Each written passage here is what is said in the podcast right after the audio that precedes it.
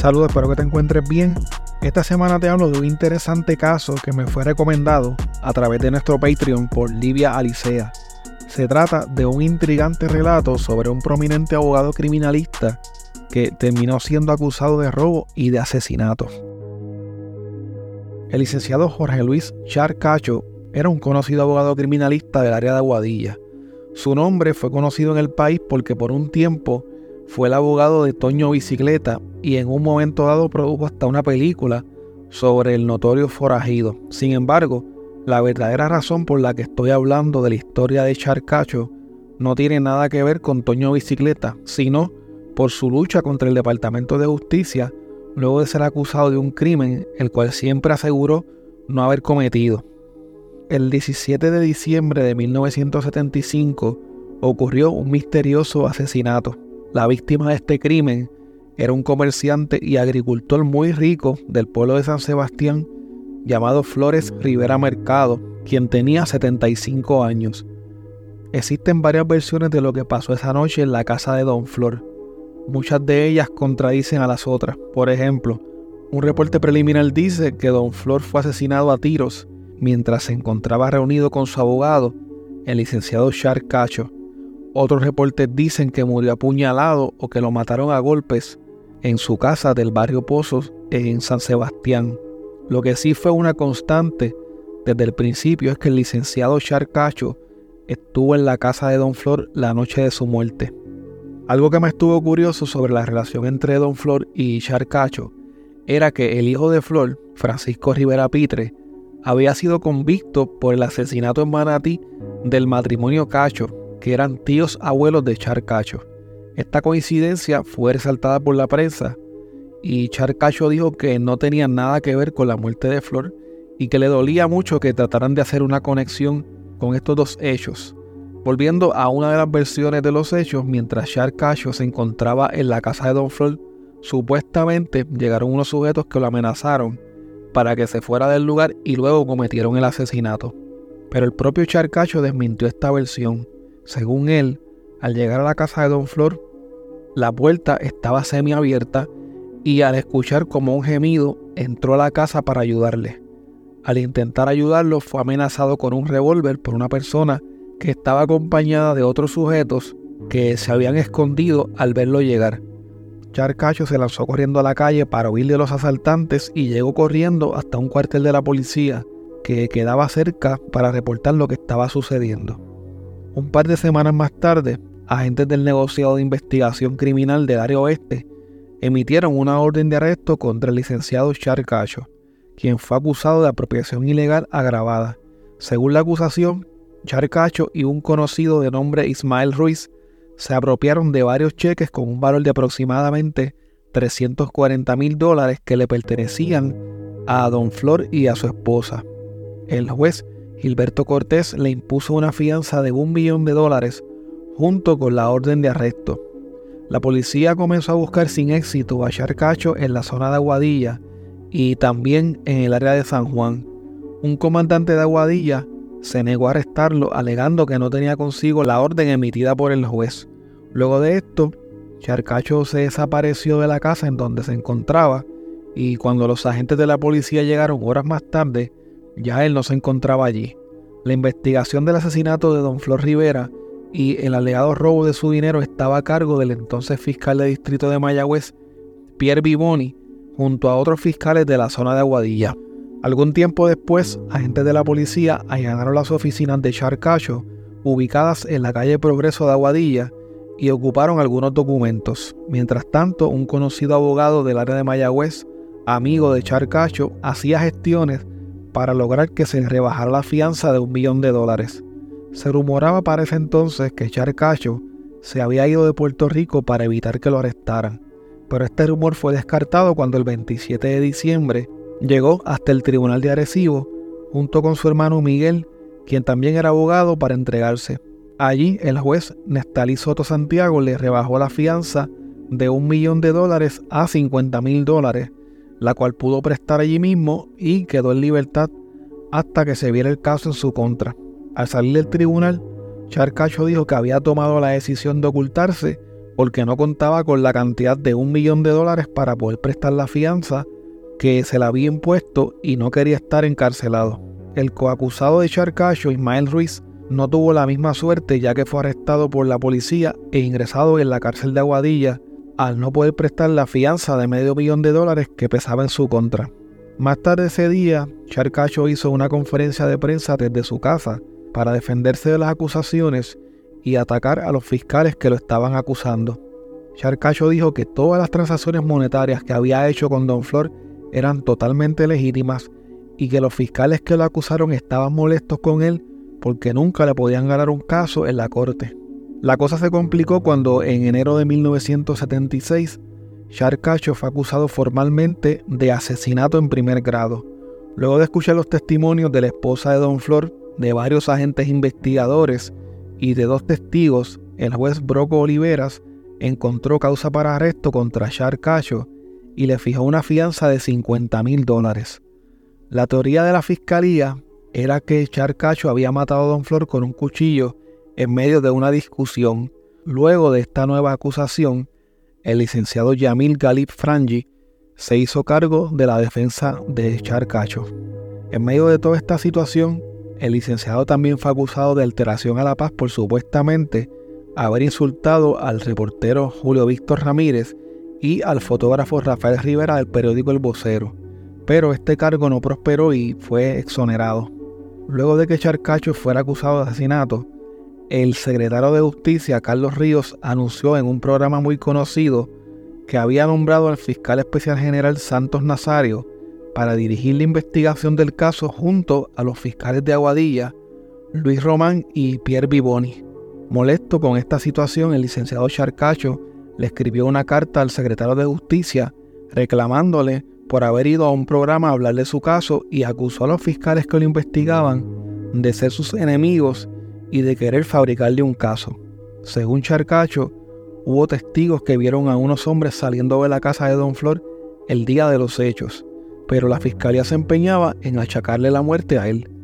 El 20 de enero de 1976, el juez Rigoberto Martínez Cruz determinó que existía prueba suficiente contra el licenciado Charcacho en el caso de apropiación ilegal de más de 300 mil dólares que eran de don Flor Rivera. Charcacho estaba acusado en dos distritos distintos, en el de Mayagüez y en el de Aguadilla, por varios cargos de apropiación ilegal de varios cheques que se alega depositó a nombre de don Flor Rivera. Más tarde ese año, el 8 de mayo de 1976, luego de que la defensa renunciara a la vista preliminar, el juez Rafael Cabán del Tribunal de Aguadilla encontró causa probable contra Char Cacho por el delito de asesinato en primer grado. Interesantemente, mientras todos estos casos se ventilaban, el licenciado Char Cacho continuaba realizando sus funciones como abogado criminalista defendiendo a otros acusados en los mismos tribunales en los que él estaba siendo acusado. En noviembre de 1976, un juez de Aguadilla permitió que se consolidaran los casos de asesinato y los dos de apropiación ilegal que pesaban en contra de Charcacho para que se vieran de manera conjunta. Los fiscales Pierre Vivoni y Santos Nazario, quien era el fiscal general del Departamento de Justicia, solicitaron que se moviera el caso a la zona metropolitana porque según ellos era imposible lograr un panel de jurados que no conociera al ex juez Alfredo Archilla Guenar, quien era uno de los abogados de Charcacho. Esta moción fue denegada por el tribunal. Finalmente, el jurado quedó establecido y estuvo compuesto de 11 hombres y una mujer.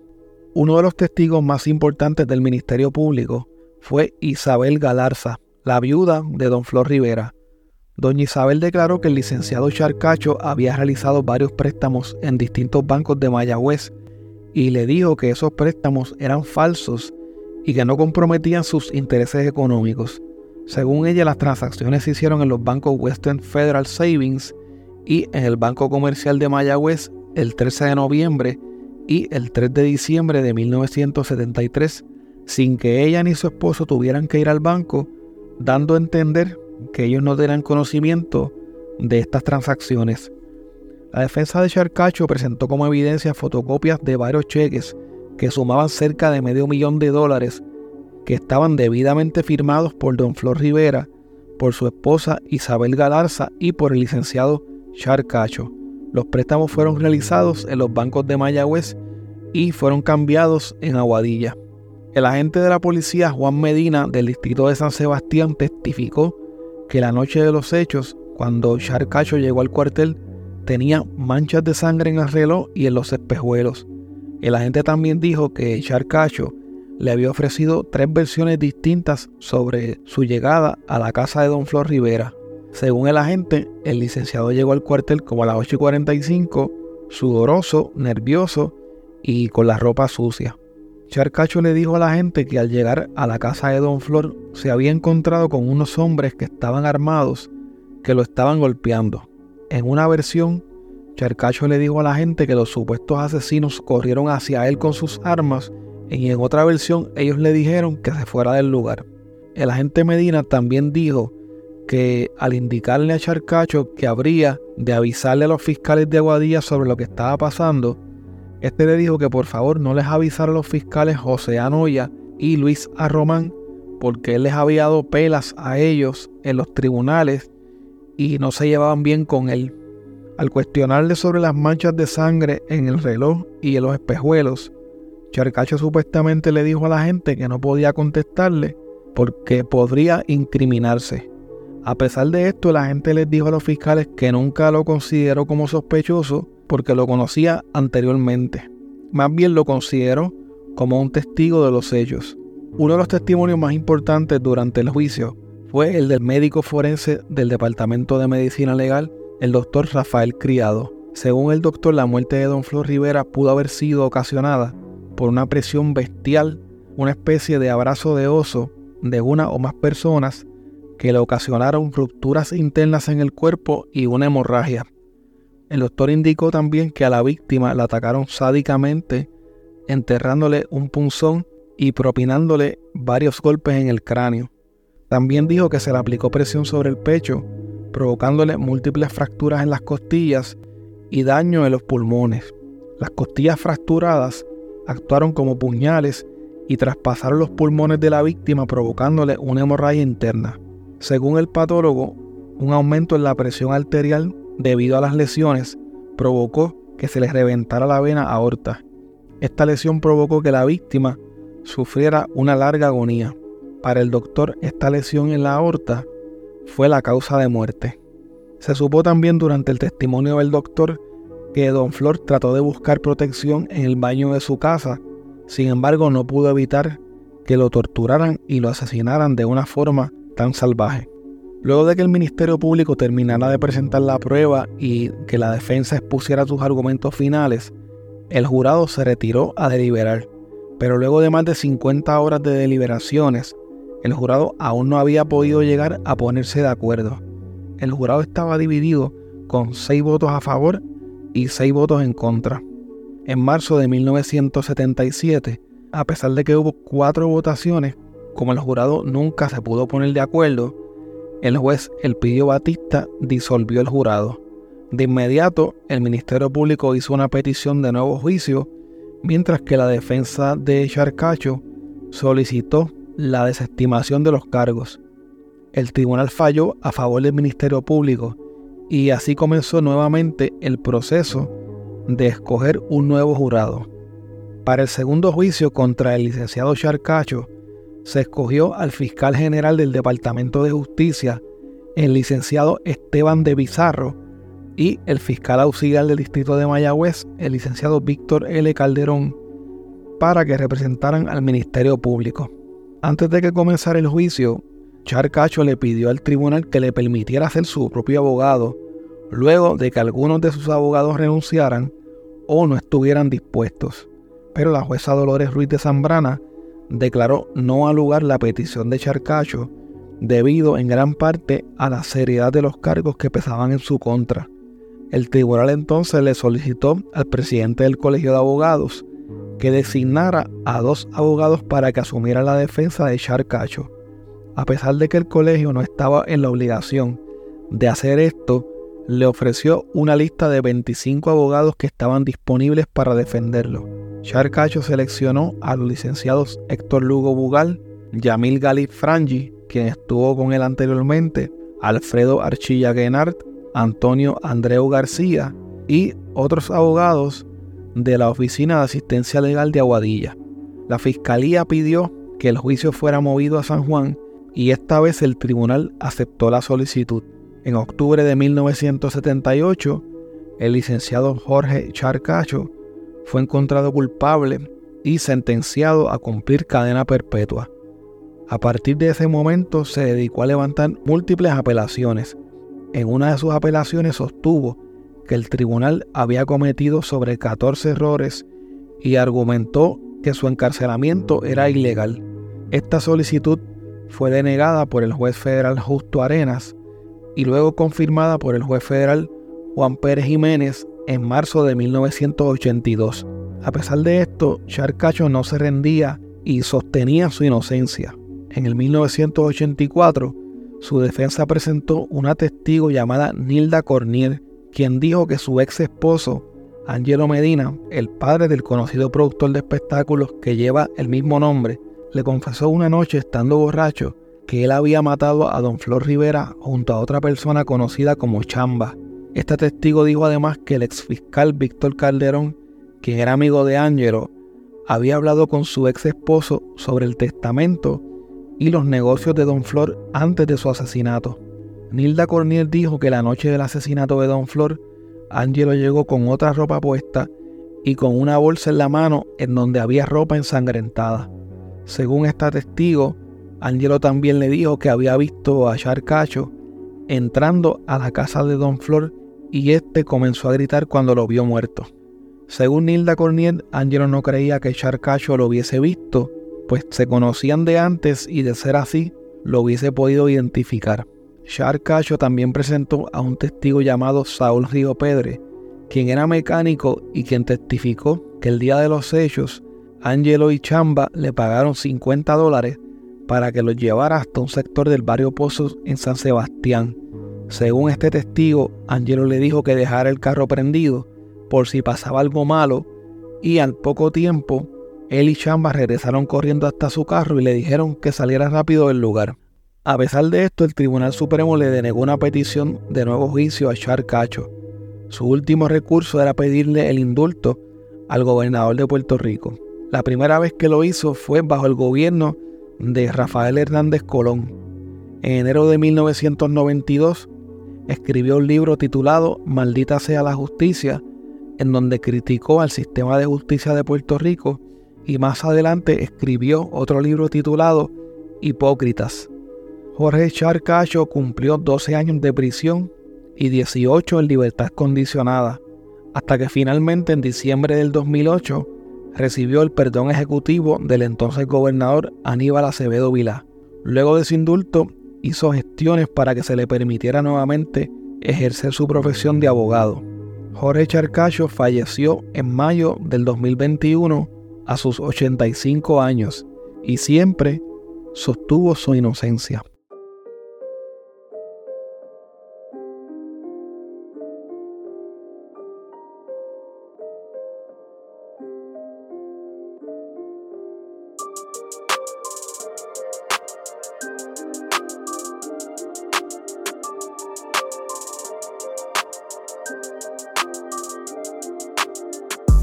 Quiero invitarte a que te unas a nuestra comunidad a través de patreon.com diagonal crimepodpr para que tengas acceso a contenido exclusivo y nos apoyes para poder continuar semana tras semana cubriendo los casos que conmocionaron a Puerto Rico.